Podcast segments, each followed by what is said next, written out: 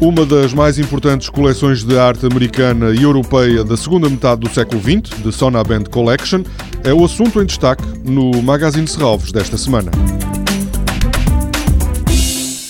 Um neon visível da entrada do Museu de Serralves funcionará como um painel publicitário para a exposição de Sona Band Collection, meio século de arte europeia e americana, que abre ao público no próximo sábado. Este neon de Robert Watts, que representa a assinatura de Picasso, e que eu pus aqui até para que se possa ver já das escadas, enfim, mesmo da entrada do museu, de modo que é a ideia de utilizar como uma espécie de painel publicitário para a exposição, o que é divertido, porque a ideia dele, no fundo, era de utilizar a assinatura do Picasso representada como um painel publicitário para uma cerveja ou para um produto qualquer, como se poderia ver num, num bar. O comissário António Homem guiou a TSF, na altura em que a exposição estava ainda a ser montada. Logo no primeiro núcleo são visíveis obras muito conhecidas de Andy Warhol e Roy Lichtenstein. Com o tempo, estas imagens que eram de coisas muito banais que não eram consideradas como arte, tornaram-se imagens icónicas e com as quais já nem sequer, em princípio, temos uma pergunta se elas realmente são arte ou não, são imediatamente reconhecíveis.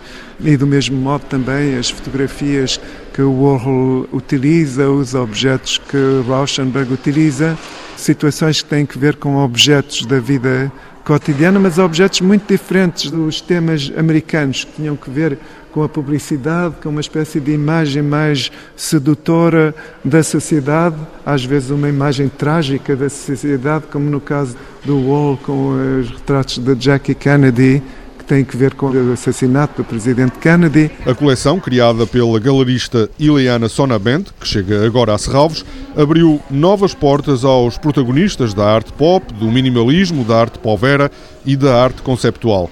António Homem defende que esta coleção alargou fronteiras. A América, no fundo, tinha uma atitude mais um bocado provincial e, e mais tradicional, e eram artistas que tinham uma, grandes novidades. Artistas como Rauschenberg, como Jasper Johns, como Warhol, como Lichtenstein, que são artistas que, no fundo, abriram a chamada pop art, que tinha que ver com a ideia de utilizar temas da vida cotidiana, da publicidade, das bandas desenhadas, todas as coisas que as pessoas não estavam acostumadas a imaginar como assuntos de, de, arte que deveriam ser assuntos mais tradicionais, mais uh, nobres, por assim dizer. Esta exposição está dividida em cinco núcleos. O comissário, António Homem, recomenda aos visitantes uma consulta atenta do catálogo para que nenhuma questão fique sem resposta. Uma exposição como esta em si é uma pedida de diálogo com todos.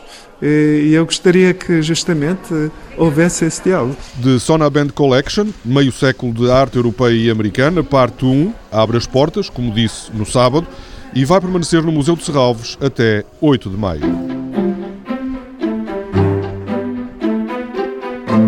A exposição Helena Almeida, A Minha Obra é o Meu Corpo, O Meu Corpo é a Minha Obra, que esteve em Serralves até ao passado dia 10 de janeiro, chega agora a Paris. A abertura no Museu Jeu de Paume está agendada para a próxima terça-feira. Toda a programação pode ser consultada em serralves.pt ou na página da Fundação no Facebook. Este programa pode também ser ouvido em podcast.